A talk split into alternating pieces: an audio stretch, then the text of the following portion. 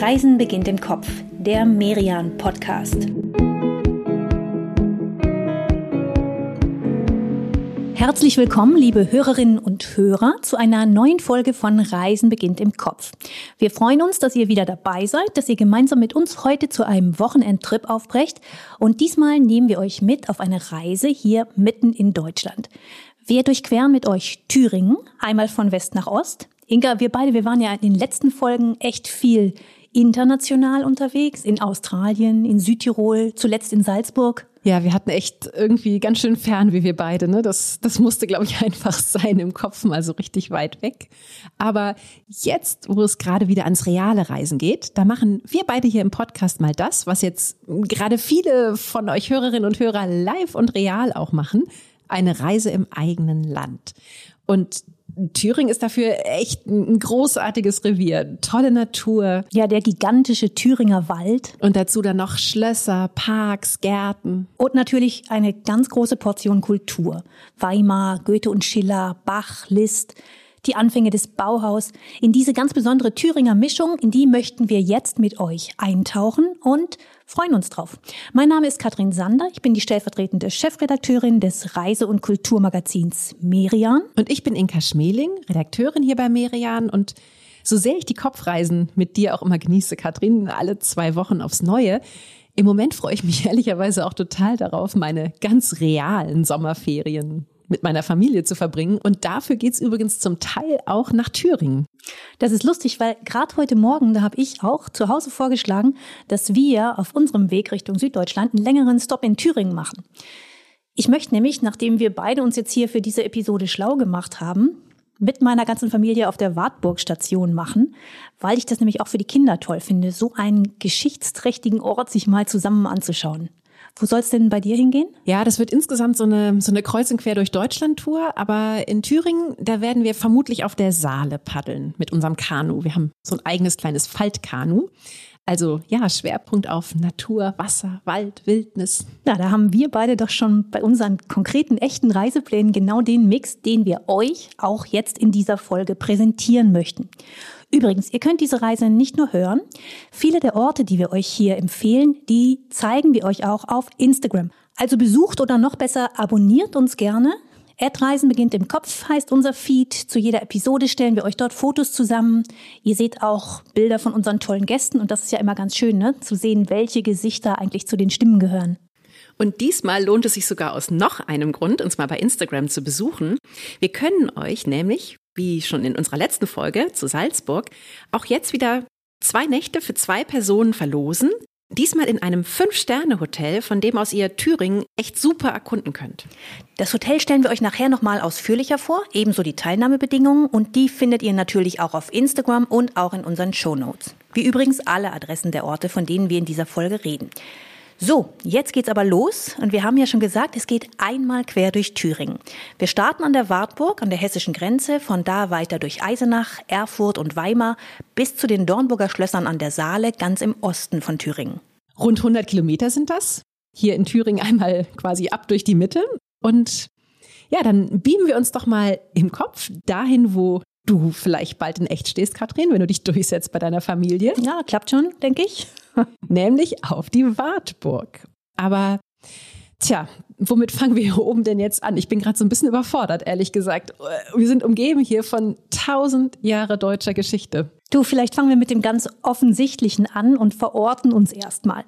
Die Wartburg, die liegt gute 200 Meter oberhalb von Eisenach auf einem ziemlich schmalen Felsgrat und wir haben es eben schon gesagt, die ehemalige deutsch-deutsche Grenze, die ist hier ganz nah. Und dieses Bundesland Thüringen, das ist ja eher eines der kleineren Bundesländer in Deutschland. In Sachen Fläche steht es auf Platz 11, bei den Einwohnern an Platz 12.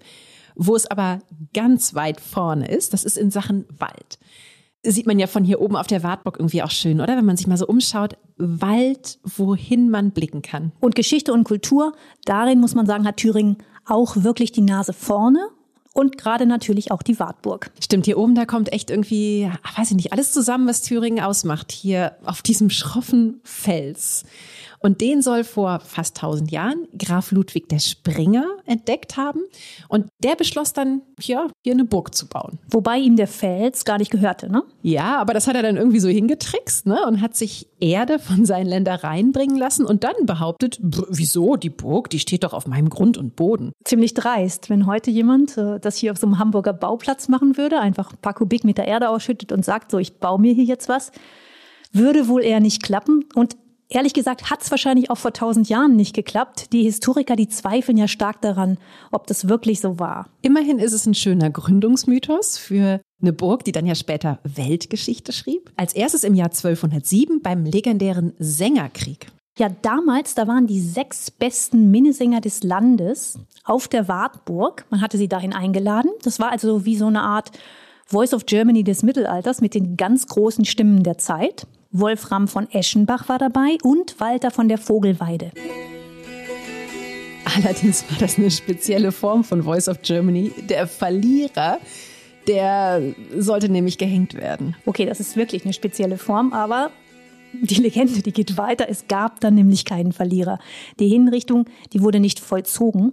Denn genau in dem Moment, in dem das eigentlich hätte passieren sollen, da kam ein Bote und verkündete die Geburt der ungarischen Königstochter.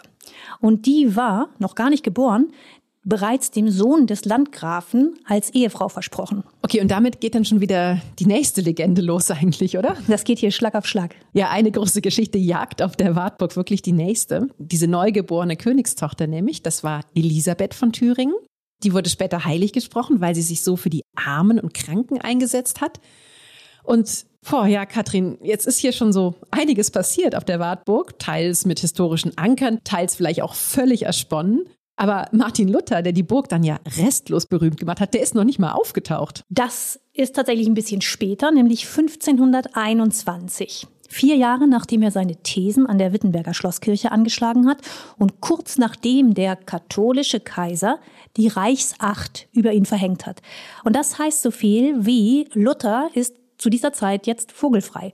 Jeder könnte ihn umbringen und hätte keine Strafe zu befürchten, vielleicht sogar eher im Gegenteil. Und dann in dieser Situation, da wird er überfallen, aus seiner Kutsche gezerrt und entführt und auf die Wartburg gebracht. Das war natürlich echt ein Riesenschreck für seine Anhänger. Alle dachten, das war's jetzt mit der gerade ja erst von ihm losgetretenen Reformation. Aber eigentlich ging's, ja, ging's jetzt auf der Wartburg erst so richtig los, oder? Genau, das Ganze, diese Entführung, das war nämlich eine Finte, ein Verwirrspiel. Es war gar kein echter Widersacher, der ihn da aus der Kutsche zerrte, sondern ganz im Gegenteil ein Freund, geschickt von Luthers vielleicht stärkstem Verbündeten, dem sächsischen Kurfürst. Der hatte sich diese fingierte Entführung ausgedacht und wollte so erstmal ein bisschen Gras wachsen lassen über diese ganze Aufregung um Luther. Die Wartburg, die war also so eine Art geheimes Exil. Luther lebte hier verkleidet als Junker Jörg und ja, wie du sagst, hier auf der Wartburg, da nahm die Reformation jetzt im Verborgenen tatsächlich erst so richtig Fahrt auf. Hier nämlich übersetzte Luther das Neue Testament aus den griechischen Urtexten ins Deutsche. Ah, und da haben wir jetzt endlich mal ein wirkliches, ein verbürgtes historisches Ereignis hier oben auf der Wartburg. Und gleichzeitig auch, kann man echt so sagen, finde ich, ein Wendepunkt. Auf jeden Fall für den Glauben von vielen Menschen.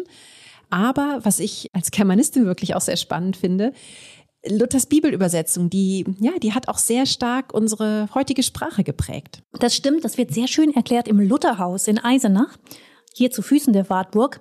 Die Ausstellung dort, die zeigt nicht nur, was Luther für ein Mensch war, was ihn geprägt hat, sondern auch, wie sein Handeln den Lauf der Geschichte verändert hat. Ja, denn so sehr diese Bibelübersetzung die Kirche gespalten hat, auf der anderen Seite hat sie irgendwie auf eine Art auch die Menschen vereint. Luther hatte nämlich die Bibel übersetzt ins sächsische Kanzleideutsch. Das war ja damals in diesem total zersplitterten Reich mit vielen vielen verschiedenen Dialekten und so, war das sozusagen die Variante, die die meisten Menschen verstanden haben. Und damit hat er so eine Art gemeinsames Deutsch geschaffen und gleichzeitig hat er ja da auch sehr anschauliche, sehr sehr bildhafte Begriffe irgendwie für beigesteuert. Viele Begriffe und Redewendungen, die sind da im Museum an den Wänden zu sehen und diese Wörter, die kennen wir heute noch, ne? Und die stammen aus Luthers Bibelübersetzung, richtig schöne Ausdrücke wie Herzenslust, Lockvogel oder auch so Bilder wie jemanden auf Händen tragen oder im Schweiße deines Angesichts. Ja, alles alles Luther, ne? Ihm war es wichtig, also hat er das ja selbst gesagt, dem Volk aufs Maul zu schauen und hat er ziemlich gut hinbekommen, würde ich sagen. Was Luther hier oben auf der Wartburg geschaffen hat, das ist also irgendwie bis heute überall in unserem Alltag wiederzufinden. Lass uns doch hier oben auf der Wartburg, wo wir ja gerade sind, jetzt mal schauen, ja, was ist denn von diesem Mann noch da, von, von seinem Aufenthalt? Ich meine, er hat ja immerhin zehn Monate hier oben verbracht. Wirklich viel ist das nicht mehr hier oben. Die kleine Stube, in der er damals als Junker Jörg lebte, die gibt es noch. Die liegt hier in diesem weißen Fachwerktrakt, dem Elisabethgang. Und man sieht, dass bei einem Stück an der Wand der Putz da besonders stark abblättert. Und das liegt an dieser Legende. Ja, wieder eine Legende. genau, und zwar eine, die richtig bekannt ist. Das ist nämlich die Geschichte mit dem Tintenfass. Das soll Luther nach dem Teufel geworfen haben und dazu dann gebrüllt haben, leck mich im Arsch. Ja, ne, er hat die klare Sprache geschätzt, dem Volk aufs Maul geschaut und da waren auch schon mal derbe Ausdrücke dabei. Das mit dem Tintenfass, das erzählt man sich hier auf der Wartburg allerdings erst so seit dem 17. Jahrhundert.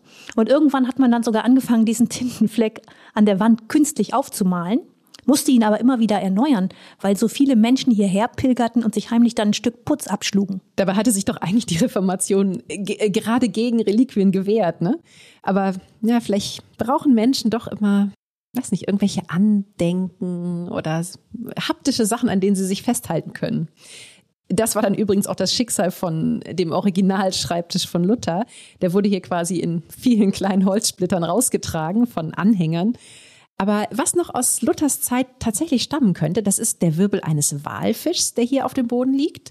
Der wurde wohl als Fußschemel benutzt und sehr, sehr gut möglich, dass auch Luther seine Füße hier draufgelegt hat. Aber auch wenn nicht mehr so viel Mobiliar aus seiner Zeit hier übrig ist, irgendwie, irgendwie ist es doch ganz schön eindrucksvoll, oder? Diese, diese kleine Zelle zu sehen, in der so große Geschichte geschrieben wurde. Ja, auf jeden Fall.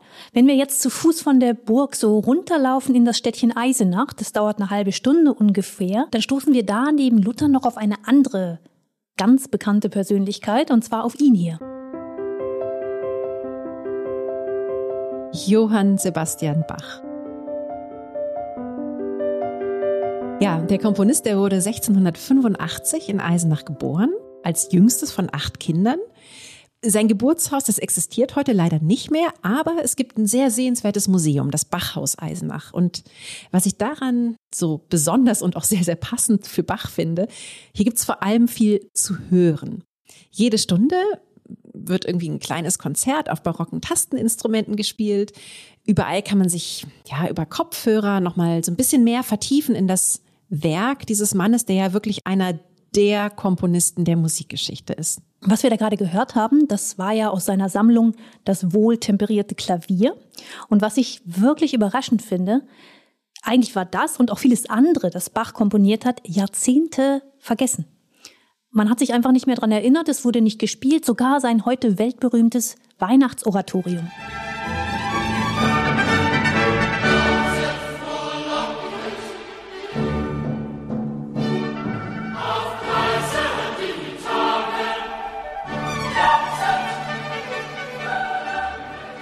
Und erst als Felix Mendelssohn Bartholdy dann 150 Jahre später die Matthäus-Passion wieder aufführte, da gab es so eine richtige Bach-Renaissance, so ein Hype. Da entdeckte man dann auch hier in Eisenach den berühmten Sohn der eigenen Stadt so langsam wieder. Johann Sebastian Bach, der hat Eisenach ja mit knapp zehn Jahren schon verlassen müssen. Beide Eltern waren innerhalb kurzer Zeit gestorben und er ging dann zu seinem älteren Bruder nach Ordruf. Aber wir werden ihm nochmal begegnen. Bach ist nämlich noch eine ganze Weile in Thüringen geblieben. Und mit seiner Musik im Kopf gehen wir beide jetzt mal raus in die Natur. Erzähl du mal, Katrin, wo geht's hin? Auf den Rennsteig Inka. Der geht hier bei Eisenach los, in Hörschel an der Werra. Das sind so acht Kilometer westlich vom Stadtzentrum. Den wollte ich wirklich schon immer mal gehen. Das ist nämlich Deutschlands ältester Weitwanderweg. Und viele sagen auch, es ist der schönste. Allerdings, du sagst es, es ist ein Weitwanderweg. Wir reden hier von 168 Kilometern und an manchen Stellen, da sind die auch nicht ohne, ne? da kommt man ganz schön in Schwitzen. Es geht nämlich zum Teil hoch auf fast 1000 Meter, dürften für uns vielleicht so oh, acht Wandertage sein. Dann gehen wir jetzt hier einfach mal das erste Stück, einfach nur um so ein Gefühl für den Weg und auch für den Thüringer Wald zu kriegen, durch den man hier läuft. Los geht's also hier in Hörschel an der Werra. Und wir folgen jetzt einer ganz alten Rennsteigtradition und nehmen uns hier vom Ufer der Werra beide mal so ein kleines Steinchen mit. Würden wir die ganzen 168 Kilometer laufen, dann legen wir die Steinchen am Ende des Wegs in Blankenburg an der Selbitz wieder ab. Alles klar, machen wir. Wir laufen los mit Steinchen in der Tasche und zur Gesellschaft holen wir uns jetzt mal, ja, so kurz eben jemanden an die Seite, der den Rennsteig nämlich schon dreimal gelaufen ist. Dreimal, Wahnsinn, ja. Ja, dreimal. Zuletzt äh, im Spätsommer 2020, damals zusammen mit seinem erwachsenen Sohn. Und äh, ich rede von dem Abenteurer, Weltreisenden und Schriftsteller Achil Moser. Eigentlich wollten Achil und sein Sohn Aaron letztes Jahr eine große Südamerika-Reise machen, aber wir wissen ja, Corona hat so einige Reisepläne durcheinander gebracht.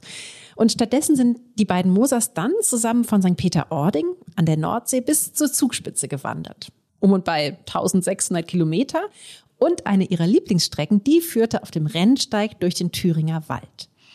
Achil, du bist ja ein erklärter Fan des Thüringer Waldes. Erzähl doch mal warum. Weil man sagt ja so, äh, der Thüringer Wald gilt als grüne Seele des Ostens.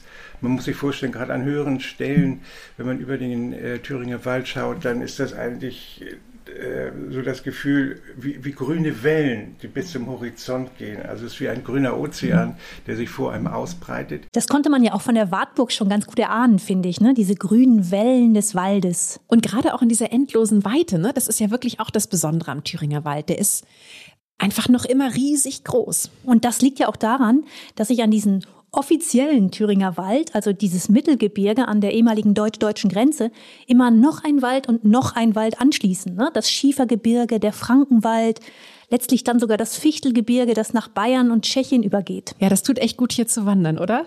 Die Japaner, die nennen das ja auch immer Waldbaden. Das ist eine eigene Therapieform und ich kann das echt super gut nachvollziehen. Ich finde irgendwie, ich weiß nicht, nirgendwo kommt man so gut zur Ruhe wie, wie hier im Wald, wo es ja gar nicht still ist, aber irgendwie trotzdem ruhig. Oh, guck mal, was war das denn gerade? Ein Eichelheer. Die trifft man hier und Waldkauze auch. Und natürlich auch Hirsche und Rehe, Wildschweine, Füchse. Und mittlerweile gibt's auch wieder Wölfe. Der Großteil des Thüringer Waldes, das ist Nadelwald. Viele Fichten, Kiefern gibt's hier, aber an einigen Stellen findet man auch Laubbäume und zum Teil eben auch Mischwald. Und das macht den Rennsteig ja so abwechslungsreich. Ne? Man hat manchmal fast das Gefühl, man läuft hier durch ganz verschiedene Wälder. Ja, aber man erlebt hier unterwegs nicht nur sehr, sehr viel Natur, sondern, typisch Thüringen eben, auch wieder viel Geschichte. Das sagt auch Achim Moser und er sagt auch, gerade diese, diese Mischung aus Natur und Kultur, die macht den Rennsteig für ihn so faszinierend. Achil, erzähl mal, was genau packt dich hier denn so besonders? Ich mag immer ganz gerne, wenn man auf so einer Wanderung unterwegs ist, dass man so ein bisschen weiß, wo man eigentlich ist, so mhm. vergangenheitsmäßig. Das heißt, ich gehe eigentlich jetzt nicht nur in der Gegenwart, sondern weiß auch so ein bisschen von der Geschichte, von der, von, von, von der Vergangenheit. Und da ist es eben halt toll, dass dieser Rennsteig ähm, wenn, wenn man das so erfahren hat, diesen Rennsteig gibt es eigentlich schon seit 1330, da wurde der früher erstmals erwähnt. Und dann war das im Mittelalter äh, dieser Rennsteig Kurier- und Handelspfad. Also heute, wenn man durch diesen riesigen Wald geht, sieht man noch bis zu 1300 Grenzsteine stehen aus dem Mittelalter. 1300 Grenzsteine. Ja, da bekommt man echt nochmal ein Gefühl ne, für dieses sehr zersplitterte Deutschland von früher, in dem ja auch Martin Luther noch gelebt hat. Ja, und gleichzeitig finde ich, man bekommt auch große Lust jetzt nach dieser, nach dieser ersten Etappe hier auf dem Rennsteig. Einfach immer weiter zu wandern, oder? Ja, absolut. Aber auch diese erste Etappe, finde ich, die gibt uns schon eine Ahnung davon, was hier noch alles so kommen wird an Geschichte, an Natur. Was ich jetzt für unseren ersten Tag hier in Thüringen echt schön finde, am Ende unserer Etappe, nach gut 14 Kilometern, da kommen wir drei bei der Hohen Sonne an. Das ist ein altes Jagdschloss mit einer Gaststätte. Und Achel, du schwärmst ja von diesem Ort, ne? Wenn man die Möglichkeit hat, das vielleicht so zur Abenddämmerung, zum Sonnenuntergang äh, zu erleben, ist das unglaublich schön, weil es gibt da äh, innerhalb des äh, Thüringer Waldes äh, so eine Sichtnische. Und du guckst dann wirklich über diese unglaublich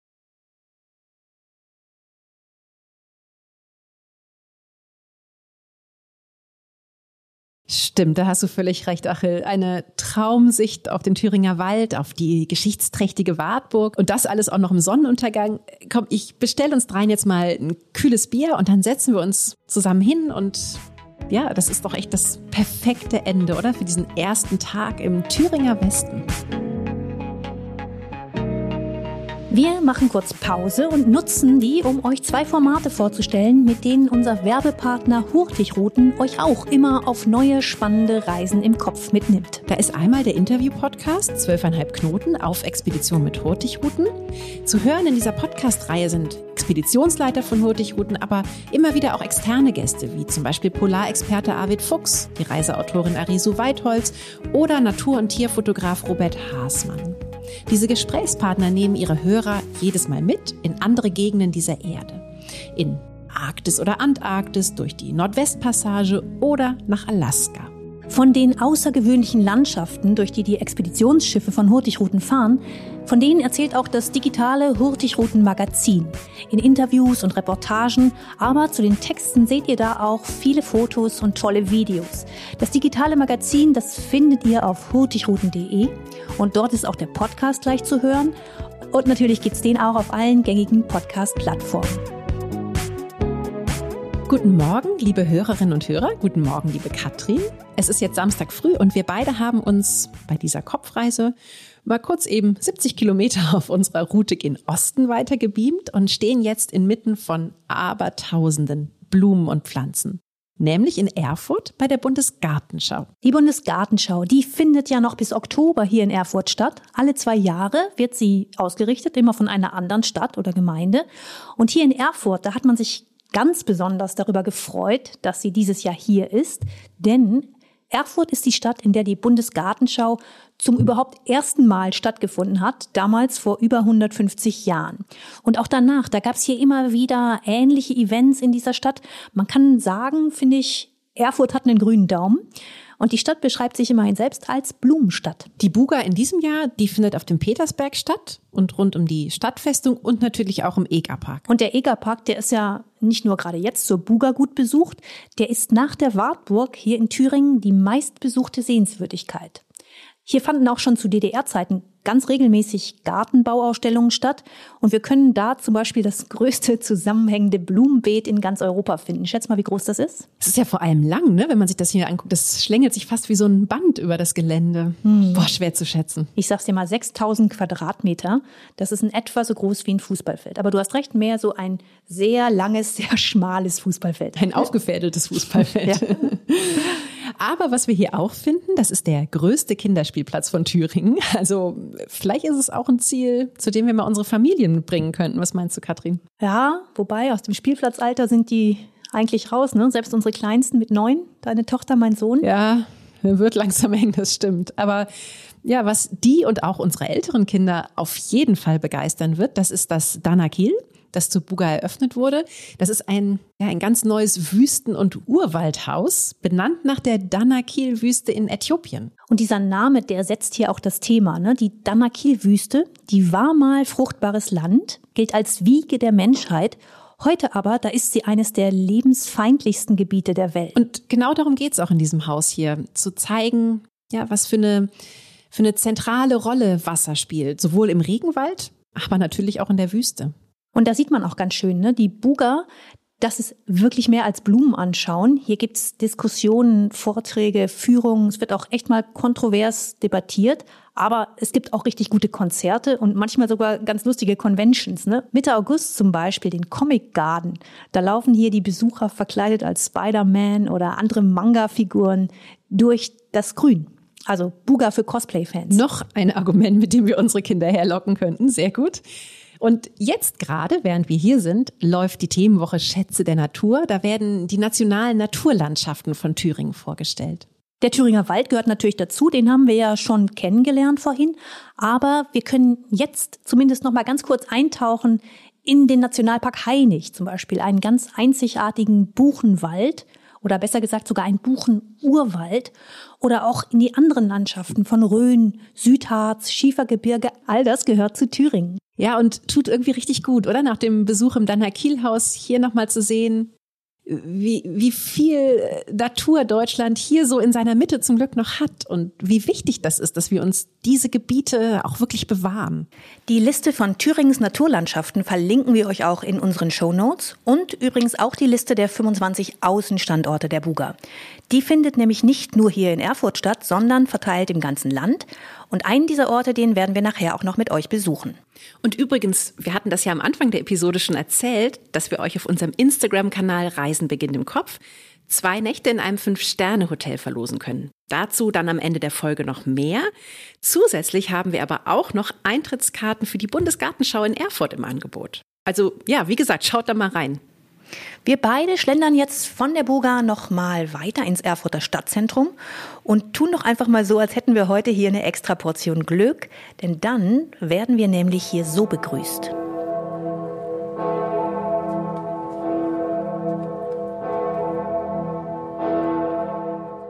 Von der weltberühmten Gloriosa-Glocke am Erfurter Dom. Aber seid nicht enttäuscht, wenn das nicht klappt, denn die Gloriosa-Glocke, die wird nur an acht hohen Feiertagen im Jahr geläutet oder wenn zufällig gerade im Dom ein Priester geweiht wird. Der Klang, der ist aber schon echt einzigartig und hat die Glocke ja sehr berühmt gemacht. Der Klang und auch das Alter natürlich. Ne? Die Glocke, die wurde 1497 gegossen. Die hat also schon Martin Luther gehört, als er hier in Erfurt als junger Mann studiert hat. Stimmt, Luther war 17, als er nach Erfurt gezogen ist. 1501 war das. Und eigentlich wollte er ja erstmal hier Jura studieren. Naja, das mit dem wollte, ich weiß nicht so ganz. Ich habe das immer so verstanden, dass sein Vater wollte, dass Luther hier Jura studiert. Du, das mag auch sein. Ich weiß nicht, wie, wie gut man das 500 Jahre später wirklich noch äh, rekonstruieren kann. Erwiesen ist ja, Jura war dann am Ende nicht sein Kerngebiet. Naja, aber vielleicht hat ihm das Studium hier ja schon geholfen, sich später ja so gut behaupten zu können, oder? Ja, ganz bestimmt. Auf jeden Fall wird Erfurt ihn geprägt haben. Aber komm, wir beide, wir gehen jetzt mal rein in den Dom und schauen uns um. Das meiste, das wir hier sehen, das stammt aus dem 14. und 15. Jahrhundert, also die Hochzeit der Gotik, wie ja auch die Gloriosa, die Glocke, die wir am Anfang gehört haben. Jetzt lass uns aber dann doch noch mal vom Dom kurz weiter durchs Zentrum streifen, bevor wir Erfurt dann verlassen, ja? Ja, dafür fragen wir jemanden, der sich hier bestens auskennt, einen unserer Kolonisten bei Merian, Finn Ole Heinrich. Der hat sich mit tollen Kinder- und Jugendbüchern einen Namen gemacht und der hat hier mal ein paar Monate als Stadtschreiber gelebt. Seitdem ist er immer wieder zurückgekehrt nach Erfurt. Finn, wir haben jetzt eine Stunde ungefähr hier in Erfurt. Was dürfen wir denn deiner Meinung nach auf gar keinen Fall verpassen? Uff, nur noch eine Stunde Zeit in Erfurt? Okay, ähm, das heißt, ihr kommt also gerade vom Dom. Ist ja klar. Dann lauft ihr über diesen schönen Marktplatz, ähm, genießt die Aussicht, also vor allen Dingen Richtung Innenstadt auch nochmal. Guckt euch also diese schönen, leicht schiefen Gebäude an. Vielleicht ist ja auch gerade Markt. Und ihr kauft euch noch ein bisschen Gemüse und riecht dann ein paar Äpfeln und kauft ein paar Beeren. Und dann habt ihr nämlich genug ähm, Reiseproviant für, die, für den wirklich kurzen Spaziergang durch die Innenstadt am Rathaus vorbei und zur Krämerbrücke. Na klar, die Krämerbrücke, Erfurts Ponte Vecchio, die einzige bebaute und bewohnte Brücke nördlich der Alpen. Ja, das ist quasi die Mini-Ausgabe des Ponte Vecchio in Florenz, ne? Und deutsches Fachwerk statt mediterrane Ockerfarben. Schon sehr speziell.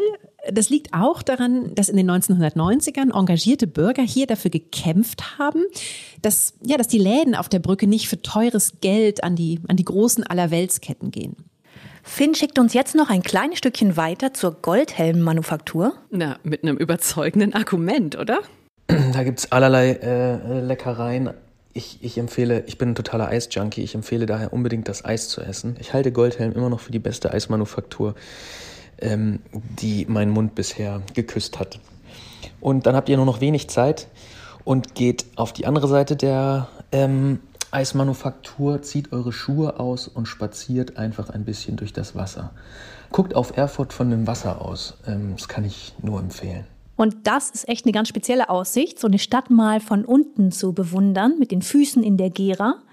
Ganz schön erfrischend an so einem heißen Julitag. Danke, Finn, für deine Erfurt-Tipps. Wobei du natürlich völlig recht hast, es gibt hier noch viel, viel, viel mehr zu sehen. Ja, aber wir haben uns ja vorhin vorgenommen, von den vielen Außenstandorten der Buga, da wollen wir uns zumindest einen nochmal ganz in Ruhe anschauen. Und zwar den Schlosspark Ettersburg. Der liegt gute 20 Kilometer von Erfurt entfernt, ein Ticken nördlich von Weimar. Und das ist einmal, passt das perfekt für uns, weil es super auf der Route liegt von Erfurt nach Weimar, wo wir morgen dann den Tag verbringen. Aber der Schlosspark, der hat auch eine ganz besondere Geschichte. Wir nehmen euch mal mit durch diese Parkanlage und die hat etwas ganz Harmonisches. Als hätte man ja, als hätte man die Natur hier zuerst gebändigt und ihr dann nach und nach so ganz liebevoll ihren Lauf gelassen. Ja, das ist ein typischer englischer Landschaftsgarten hier, direkt beim Schloss. Da gibt's noch so üppige Blumenbeete und Terrassen. Also man sieht noch, das ist von Menschenhand angelegt. Danach drumherum folgt dann der, der sogenannte Pleasure Ground. Also das ist eine Gartenzone. Da wird schon so ein bisschen wilder, viele Sträucher, Gebüsche. Und dahinter kommt dann die dritte Zone, der natürliche Waldbestand. Aber ja, man hat es hier gut hingekriegt, diese, diese Übergänge zwischen den verschiedenen Zonen ganz sanft zu gestalten. Und dadurch hat man irgendwie vom Schloss aus das Gefühl, das geht alles so, so nahtlos über in die wilde Natur. Initiiert hat diesen Garten der Weimarer Großherzog Karl Alexander und der ging als junger Mann, so war das damals in adligen Kreisen ja üblich, auf eine Grand Tour, also auf eine Reise durch Europa. Ja, aber anders als die meisten seiner Zeitgenossen, so vor 150 Jahren, hat es ihn nicht nach Frankreich oder nach Italien gezogen, sondern nach England und Schottland. Sein Reisetagebuch, das war voll mit Skizzen aus den Gärten dort. Er hat also für sein Schloss hier ja, jetzt nicht einfach irgendeinen Park in Auftrag gegeben. Er wusste selber schon sehr genau, was er wollte. Er hat sich da stark eingebracht. Und hat auch ganz gezielt nach dem Mann gesucht, der ihm genau das liefern konnte, was er sich wünschte. Gefunden hat er Eduard Petzold, einen Schüler des großen Gartenmeisters Fürst Hermann von Pöckler-Muskau. Und es gibt auch hier noch so ein absolutes Highlight, das sehen wir oben von der Hügelkuppe. Den Pücklerschlag. Das klingt aber irgendwie nicht so richtig natürlich, oder? Nee, ist es auch nicht. Man hat das seinerzeit sogar den großen Aushau genannt. Es musste nämlich für diese Sichtachse ein ziemlich großer Teil Wald gerodet werden.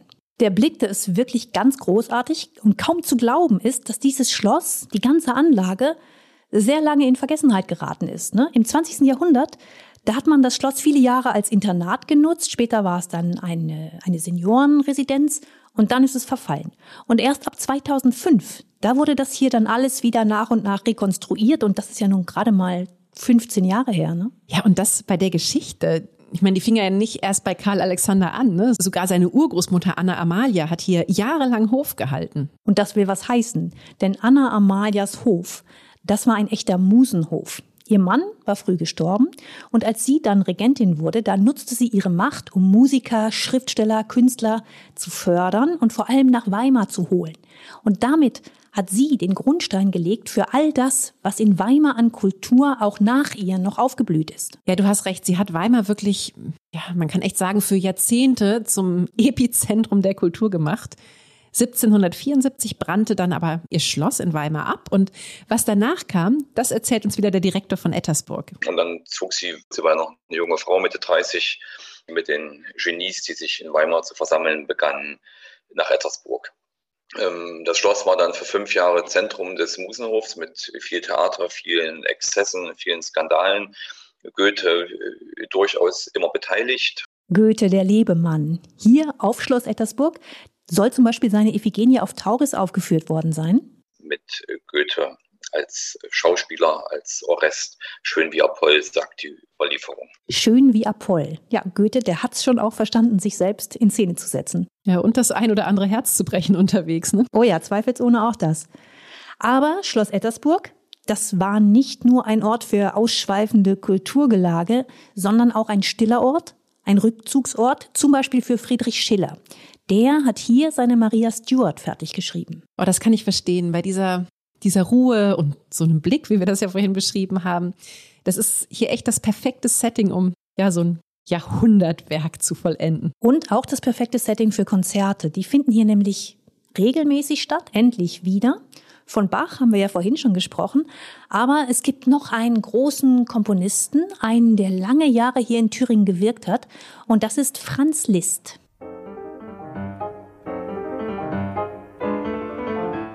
Die Klaviersonate in H-Moll, ja, ein super Beispiel dafür, wie, wie Franz Liszt in seinen Weimarer Jahren, der war ja immerhin fast 20 Jahre Kapellmeister in Weimar, ja, gewissermaßen vom, vom Pianisten zum Komponisten wurde. Gut möglich, dass Liszt auch hier im Schloss gespielt hat. Direktor Peter Krause erinnert nämlich daran, Schloss Ettersburg sei schon auch ein Listort. Liszt wurde ja schon in den 1840er Jahren nach Weimar gelockt, äh, auch von Karl Alexander. Ähm, die beiden waren sich wechselseitig sehr zugetan, Liszt und Karl Alexander. Und ähm, Liszt war sehr auf den Ettersburg, aber in der Regel zu Arbeitsgesprächen also die in der Natur geführt wurden. Unter einer alten Eiche ist überliefert. Ähm, Liszt hat die Briefe Wagners, in der Regel Bettelbriefe, ähm, über, überbracht. Das mit den Bettelbriefen von Wagner, das lassen uns hier mal nochmal kurz erklären. Richard Wagner, der war nämlich zuerst ein sehr guter Freund von Franz Liszt. Die beiden Komponisten, die haben sich geschätzt, bewundert vielleicht sogar. Allerdings Liszt, der hatte den Durchbruch schon geschafft. Der war etabliert, arriviert, führte in Weimar als Kapellmeister ein ganz komfortables Leben. Und der gerade mal zwei Jahre jüngere Wagner, der war noch nicht so weit. Liszt hat ihn auf viele Arten unterstützt, auch mit Geld. Und er hat eben auch Wagners Briefe, diese Bettelbriefe, an den Herzog weitergegeben. Und er hat dafür gesorgt, dass Wagners Stücke überhaupt erst auf die Bühne kamen. Der Lohengrin, der wurde in Weimar zum Beispiel uraufgeführt. Aber dann, dann hat's richtig geknallt zwischen den beiden. Ja, und das kann man schon auch verstehen, oder? Wagner ist nämlich durchgebrannt mit Lists Tochter Cosima. Das hat schon eine ganze Weile gedauert, bis die beiden sich wieder so einigermaßen zusammengerauft haben. Jetzt dann als Schwiegervater und Schwiegersohn. Ja, guck mal, der Wagner, der war nur zwei Jahre jünger als Liszt. Und die Tochter Cosima war außerdem noch verheiratet, als die beiden durchgebrannt sind. Ein kleines Detail am Rande. Sie war übrigens einen halben Kopf größer als Wagner und Wagner hat deswegen immer Wert darauf gelegt, dass man bei Fotos von den beiden Cosima immer nur im Sitzen aufnahm und er stand dann daneben. Sehr sympathischer Typ, würde ich sagen. Ihr merkt es schon, liebe Hörerinnen und Hörer. Katrin und ich, wir versinken gerade hier ein bisschen in diesem Park, der, der voll ist mit Geschichten. Und damit sich die jetzt mal alle so ein bisschen in Ruhe setzen können, bleiben wir einfach noch ein Weilchen sitzen, genießen den Blick durch den Pücklerschlag, machen eine kurze Pause und treffen uns dann gleich wieder ein paar Kilometer weiter östlich an unserer nächsten Station, Weimar.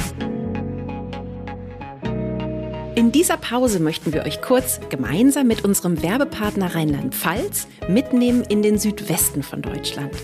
Rheinland-Pfalz hat eine tolle Mischung aus Städte- und Kulturerlebnissen und Naturlandschaften. Also für mich wäre es mal Zeit für eine eigene Podcast-Folge bei uns zu dieser Gegend von Deutschland. Zeit ist genau das richtige Stichwort, Inka. Rheinland-Pfalz hat ja gleich zehn Urlaubsregionen und die werden gerade mit einer neuen Kampagne vorgestellt.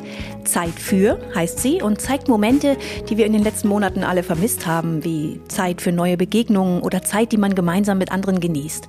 Diese Kampagne inspiriert dazu, solche Momente jetzt in Rheinland-Pfalz wieder zu erleben sei es in den historischen Städten, auf den vielen Burgen oder in der Natur, wie zum Beispiel im sagenumwobenen Mittelrheintal, bei den Weinhängen an der Mosel oder in den Wäldern im Hunsrück. Auf der Webseite rlp-tourismus.de, da findet ihr jede Menge Tipps für eure Reise nach Rheinland-Pfalz. Außerdem gibt es Inspiration auf den Kanälen von Rheinland-Pfalz Erleben bei Facebook, Instagram und Pinterest.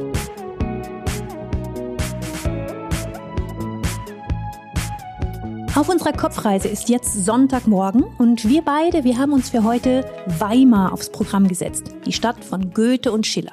Und die beiden, an denen kommt hier keiner vorbei oder anders gesagt, jeder kommt an ihnen vorbei, denn sie stehen hier äußerst prominent als Bronzedenkmal nebeneinander auf dem Theaterplatz. Gleich groß stehen sie da einander ebenbürtig, obwohl das in Wirklichkeit nicht so war. Ne? Also zumindest nicht in der Körpergröße. Goethe war mehr als 10 Zentimeter kleiner, der war nur 1,69. Und Schiller hat es auf 1,80 gebracht und war ja auch noch mal zehn Jahre jünger. Aber Inka, wie sieht das aus, ne? wenn einer der beiden großen deutschen Dichter doch ein Stück kleiner ist als der andere? Also hat man sie fürs Denkmal größentechnisch angepasst. Ist ja auch nur fair, denn die beiden, die haben elf Jahre lang gemeinsam hier in Weimar gelebt haben beide geschrieben, haben sich aber auch viel untereinander ausgetauscht und sich dabei sehr, sehr stark gegenseitig beeinflusst.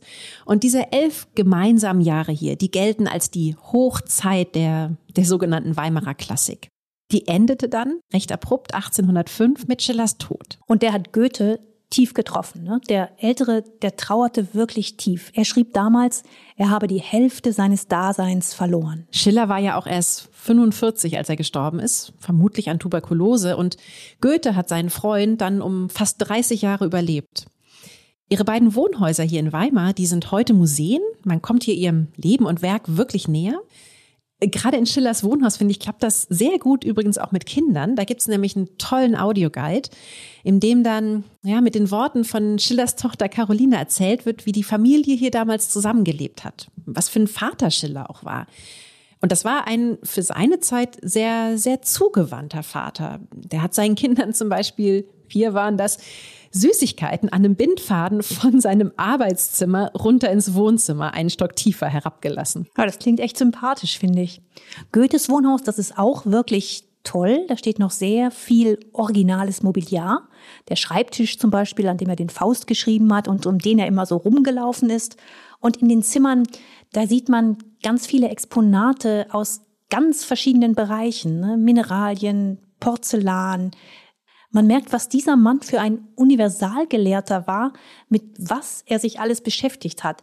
Das ist echt beeindruckend. Aber findest du das nicht auch irgendwie irre, wie sich in einer so kleinen Stadt, ne? Ich meine, Weimar hat um und bei 65.000 Einwohner, so krass viel Kultur bald. Anna Amalia, ihr Hof, die berühmte Bibliothek, dann die Weimarer Klassik mit Goethe und Schiller, dann Franz Liszt, der ist uns gestern ja auch schon begegnet. Und dann kam auch noch Nietzsche, ne? 1897 war das, da war Friedrich Nietzsche Anfang 50 und man muss ehrlich sagen, von Weimar hat er nicht mehr so viel mitbekommen. Er war da geistig schon umnachtet konnte nicht mehr gehen und nicht mehr sprechen. Ja, eigentlich ist er nur nach Weimar gekommen, um hier von seiner jüngeren Schwester Elisabeth gepflegt zu werden. Aber obwohl Nietzsche in Weimar nichts mehr geschrieben hat, dank seiner Schwester ist die Stadt zur Heimat für sein Werk geworden. Denn sie gründete hier in Weimar das Nietzsche-Archiv. Und mit diesem Haus sind wir schon bei der nächsten Etappe der Weimarer Kultur und zwar bei Henry van de Velde. Der hat dieses Nietzsche-Archiv hier, das Haus, gestaltet, sowohl architektonisch wie auch die Inneneinrichtung geprägt. Und den Namen Henry van de Velde, den kennen ja leider echt die allerwenigsten in Deutschland, immer noch. Dabei kennt eigentlich jeder das, wofür Henry van de Velde hier in Weimar den Boden bereitet hat. Die Bauhausbewegung. Und deren hundertster Geburtstag, der wurde vor zwei Jahren ja groß gefeiert. Damals, 2019, da wurde hier in Weimar ein brandneues Bauhausmuseum eingerichtet. Aber wir gehen jetzt mal zurück zum Wegbereiter des Bauhaus und dessen Werk, das sieht man schräg gegenüber im Museum Neues Weimar. Da gehen wir jetzt mal als erstes hin, oder? Genau, das ist ähm, so eigentlich der sinnvolle Weg. Also wir zeigen, dass das Bauhaus nicht vom Himmel gefallen ist ähm, und ein einziges Zufallsprodukt ist, sondern dass es eine absolut logische ähm, ähm, Vorgeschichte hat. Das äh, gerade war Sabine Walter, die hier gesprochen hat. Sie ist Kuratorin im Museum Neues Weimar und damit eine echte Henry van de Velde Expertin. Und sie führt uns alle hier jetzt mal ein bisschen ein in die Zeit dieses neuen Weimars, das Henry van de Velde hier schaffen sollte. Dafür hatte ihn der Großherzog extra hierher geholt. Gebürtiger Belgier war er. Am Anfang hat er sich als Maler versucht, hat in Paris mit den Impressionisten gearbeitet, aber dann zog er nach Berlin, wurde Designer und ziemlich schnell zum Shootingstar der Moderne. Gerade Designer, die waren sehr gefragt damals. Henry van de Velde und seine Zeitgenossen, die trieb die Suche nach einem neuen Stil um, erzählt Sabine Walter. So ein ganz bestimmtes Gefühl. Unsere Gegenwart ist nicht mit unserem Lebensumfeld kongruent sozusagen, stimmt nicht überein. Also wenn Sie sehen, es gab so viele äh, neue Techniken wie Eisenbahn, wie Industrien, aber man hatte noch keine ähm, Ausdrucksformen dafür. Rathäuser, also oder Museen oder Bahnhöfe sah, waren in Barock- oder Neorenaissance-Bauart äh, ähm, äh, entworfen und äh, das hatte, war aber nicht mehr stimmig mit der neuen Zeit.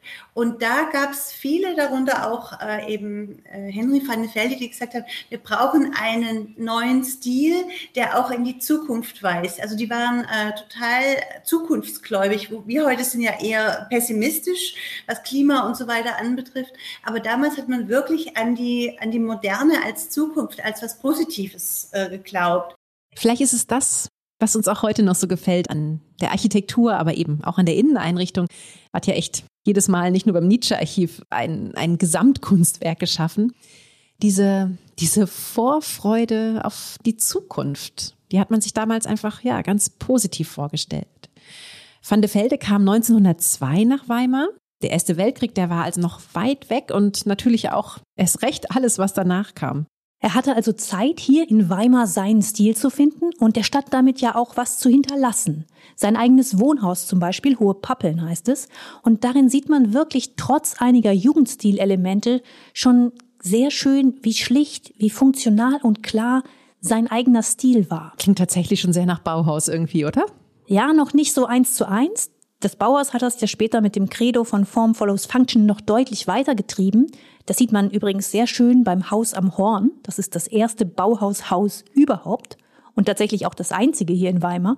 Aber ja, die Ansätze, die sind auch schon bei Van de Velde da. Funktionale Details zum Beispiel, die hat der regelrecht gefeiert und hervorgehoben. Ne? Elektrische Kabel, Belüftungssiebe, Stahlträger. Andere hätten das damals schön unter irgendwelchen Rosetten oder Schnörkeln versteckt. Er nicht. Nee, Schnörkel, Schnörkel, die gab's bei ihm nicht, das stimmt. Auch nicht bei seinem größten Werk hier, heute das Hauptgebäude der Bauhaus-Universität. Denn Van de Velde, der hatte dem Großherzog dann noch aus den Rippen geleiert, dass er hier in Weimar eine Kunstgewerbeschule gründen darf. Aus der Walter Gropius dann 1919 das staatliche Bauhaus entwickelt hat. Van de Velde nämlich, der hatte Weimar mit Beginn des Ersten Weltkriegs verlassen müssen. Als Belgier war er dann plötzlich ein feindlicher Ausländer. Ja, auch das Bauhaus, das hat ja nur wenige Jahre leider in Weimar bleiben können. Aber in dieser kurzen Zeit hat es es doch geschafft, noch mehr Kulturhighlights auf die eh schon lange Liste hier in Weimar zu setzen. Frau Walter, wir haben uns das vorhin gefragt. Was würden Sie denn sagen? Wie, wie kommt eine so kleine Stadt wie Weimar an so viel große Kultur? Weimar hat ähm, dezidiert, also seit Anna Amalia, eigentlich immer ähm, bewusst Kunst und Kultur und Kunstgewerbe auch gefördert, weil die einfach kein anderes Standbein hatten. Die einzige Karte, die sie ausspielen konnten im Lauf der Geschichte, ähm, war immer die kulturelle Karte. Und da haben sie gut drauf gesetzt und damit ja auch gewonnen. Vielen Dank, Frau Walter, für diese spannende Führung hier durch das neue Weimar. Und wir beide, Inka, wir gehen jetzt mal was essen. Das hatten wir bis jetzt noch gar nicht so richtig im Podcast. Und ich habe doch ein bisschen Hunger mittlerweile. Ja, sehr gerne. Und wohin wir gehen, das fragen wir einfach mal die Food-Expertin von Weimar, Mita Wolf. Mita lebt mit Mann und Sohn hier in Weimar. Sie betreibt den tollen Foodblog What's for Lunch Honey. Und als Food-Fotografin und Stylistin, da unterrichtet sie sogar auch, wie man Essen vor der Kamera toll in Szene setzt. Hallo Mita. Hallo. So schön, dass ihr mich hier in Weimar besuchen kommt. Die Freude ist ganz auf unserer Seite, liebe Meta. Danke, dass du dir die Zeit nimmst, uns deine Lieblingsrestaurants hier in Weimar vorzustellen. Und da gibt's einmal ein Hauch von Frankreich in der Crêperie du Palais. Das ist wirklich richtig schön hier in der Crêperie du Palais. Man sitzt so um die Ecke vom Wittumspalais in einer ruhigen kleinen Kopfsteinpflastergasse auf so klassischen Bistrostühlen. Das fühlt sich an wie ein kleiner Frankreich-Urlaub hier. Was empfiehlst du uns denn? Was sollen wir bestellen, Mieter? Mein Tipp, das Gaillette mit Brie-Käse, Honig, Rotwein, Zwiebelkonfit mit ein Spiegelei drauf und dazu ein gekühltes Glas Cidre Poiré. Es ist wirklich herrlich. Und bitte, bitte, bitte als Nachtisch das Crème Brûlée bestellen. Ich verspreche euch, ihr werdet es nicht bereuen. Äh, du, keine Sorge, auf Nachtisch, da würden wir beide niemals verzichten, oder Katrin? Auf gar keinen Fall. Vielen Dank, Mieter. Und den zweiten Tipp, den du uns außerdem noch gegeben hast, ein Biergarten an der Ilm mit so richtigen Thüringer Traditionsgerichten, den schreiben wir natürlich auch in unsere Shownotes, liebe Hörerinnen und Hörer. Und wir beide, wir gehen jetzt zum Finale dieser Episode nochmal in die Höhe zu den Dornburger Schlössern. Die thronen in der Nähe von Jena regelrecht über der Saale. Drei Schlösser sind das. Die liegen nebeneinander. Einmal das alte Schloss mit den Resten einer mittelalterlichen Burg dann das Rokoko-Schloss und dann gibt's noch ein Schloss im Renaissance-Stil. Auf diesen Dornburger Schlössern, da war übrigens auch Goethe zu Gast. Eigentlich wollte der nur ein paar Tage bleiben, hat er dann verlängert und ist volle zehn Wochen geblieben. Goethe war überall. Und vor allem war er viel im Schlossgarten hier, der hat es ihm offensichtlich angetan und hat ihn auch inspiriert zu seinen Dornburger Gedichten. Goethe hat sich vom Hofgärtner ganz im Detail alles hier zeigen und erklären lassen. Er war ja, du hast es ja vorhin schon gesagt, ne, Universalgelehrter und unter anderem auch ein begeisterter Gärtner und Botaniker. Er hat ja manchmal regelrecht Naturforschung betrieben, genau. Und hier oben im Schlosspark, da hat er auch wirklich einiges anzuschauen gehabt, denn dieser Park, der verändert sich nämlich immer mal, je nachdem, bei welchem der drei Schlösser man gerade ist. Beim Rokoko-Schloss da sieht man dann eher sehr symmetrische Formen. Beim Renaissance-Schloss ist das eher so ein englischer Landschaftsgarten, ähnlich wie bei Schloss Ettersburg. Da findet man dann wieder diese sanften, fast natürlichen Übergänge in die Natur. Auf jeden Fall scheinen Goethe die Spaziergänge hier durch den Garten echt bewegt zu haben. Der wird irgendwie auf seine alten Tage in diesen Dornburger Gedichten nochmal so richtig romantisch. Und man liest aus denen auch heraus, ja, er ist älter geworden, er hat jetzt schon viele Weggefährten verloren, nimmt selbst vielleicht gerade schon Abschied. Sehr berühmt ist ja zum Beispiel sein Gedicht Dem aufgehenden Vollmonde. Willst du das mal hören? Unbedingt. Willst du mich sogleich verlassen? Warst im Augenblick so nah, dich umfinstern Wolkenmassen und nun bist du gar nicht da. Wow, Katrin, jetzt haben wir in dieser Folge sogar noch Gedichte rezitiert. Das hatten wir bislang noch nie, oder? Nee, noch nie. Aber ich glaube, Inka, wirklich, ich glaube, das liegt an dieser Natur hier, an dieser wilden, genauso wie an der schönen angelegten. Das sind, das sind so Orte, die inspirieren, die machen irgendwie was mit einem. Und von denen hat Thüringen ja wirklich noch viel, viel mehr, als wir hier an unserem Wochenende im Kopf besuchen können. Aber wir beide, wir haben ja eh mittlerweile im Hinterkopf so eine Art Bucketlist der Gegenden, in die wir nochmal zurückkehren wollen. Da setzen wir Thüringen einfach drauf, oder? Ja, und wenn wir echt beide in unseren Familienferien jetzt dort unterwegs sind, dann kommen da wahrscheinlich in Thüringen echt noch so einige, einige Orte mit aufs Programm. Also auf meiner Kanutour, das weiß ich zumindest, da sehen wir dann die Dornburger Schlösser tatsächlich von unten, von der Saale aus. Und du versprichst mir, dass du dann vor der ganzen Familie im Kanu nochmal Goethe rezitierst. Du, ich sag dir, meine Kinder werden begeistert sein. Wir werden sehen. Aber ach, warum eigentlich nicht? Kultur und Natur, das trifft sich hier in Thüringen ja wirklich überall. Wenn ihr Lieblingsorte in Thüringen habt, die ihr mit uns teilen möchtet, dann tut das sehr gerne. Entweder auf Instagram oder schreibt uns einfach eine Mail an redaktion.merian.de. Und bevor wir beide uns jetzt verabschieden, stellen wir euch zum Finale jetzt nochmal das Fünf-Sterne-Hotel Schloss Hohenhaus vor, in dem ihr, wie ja schon angekündigt, zwei Nächte für zwei Personen gewinnen könnt. Dieses Hotel liegt keine 30 Kilometer westlich der Wartburg, umgeben von Hügeln und Wäldern und ist also ein sehr ruhiger und zugleich strategisch sehr guter Ausgangspunkt für Ausflüge nach Thüringen. Und auch ein äußerst komfortabler. Das Haus, das hat nämlich ein erstklassiges Gourmet-Restaurant, Schwimmbad und Sauna, wirklich sehr schön eingerichtete Zimmer. Und was mir als Leseratte sehr gut gefällt, überall liegen hier Bücher bereit. Bevor das Schloss zum Hotel umgebaut wurde, traf sich hier in diesem umgebauten Rittergut nämlich der Verleger Kurt Ganske mit Schriftstellern wie zum Beispiel Siegfried Lenz. Lenz gilt ja als großer Hohenaus-Fan. Er hat hier Werke geschrieben wie Schweigeminute, Der Überläufer oder, sehr passend, Die Nacht im Hotel. Und alles, was ihr für eure Nacht im Hotel tun müsst, abonniert unsere Instagram-Kanäle Reisen beginnt im Kopf und merian.magazin, speichert die Einträge und verteckt im Kommentar zu einem oder ja, wenn ihr mögt, auch gerne mehreren Thüringen-Posts, mit wem ihr hier im Hotel Schloss Hohenhaus einchecken würdet. Einsendeschluss ist der 8.8., kann man sich ja gut merken. Und dann losen wir aus, ja, wer von euch hier zu Gast sein darf. Und wir verlosen, wie ja schon angekündigt, außerdem noch Tickets für die Bundesgartenschau. Die Teilnahmebedingungen sind genau die gleichen und die könnt ihr auch noch mal ganz in Ruhe durchlesen, wenn euch das hier jetzt gerade zu schnell ging, entweder in unseren Shownotes oder aber auf Instagram at Reisen beginnt im Kopf. Ja, und damit verabschieden wir beide, Inka und ich, uns jetzt in unsere Sommerpause. Im August geht's weiter. Ja, und zwar dann mit einer Reise durch die Vulkanregion Vogelsberg. Echt eine Ecke in Deutschland, die noch zu den unbekannteren Juwelen zählt? Wir beide, wir freuen uns schon total darauf, das mit euch gemeinsam zu entdecken. Bis es soweit ist, wünschen wir euch einen schönen und möglichst unbeschwerten Sommer, wo auch immer ihr ihn verbringt. Schön, dass ihr heute hier mit uns in Thüringen unterwegs wart bei Reisen beginnt im Kopf. Es war uns ein Vergnügen. Wir freuen uns schon auf die nächste Reise. Bis dahin, passt auf euch auf und alles Gute.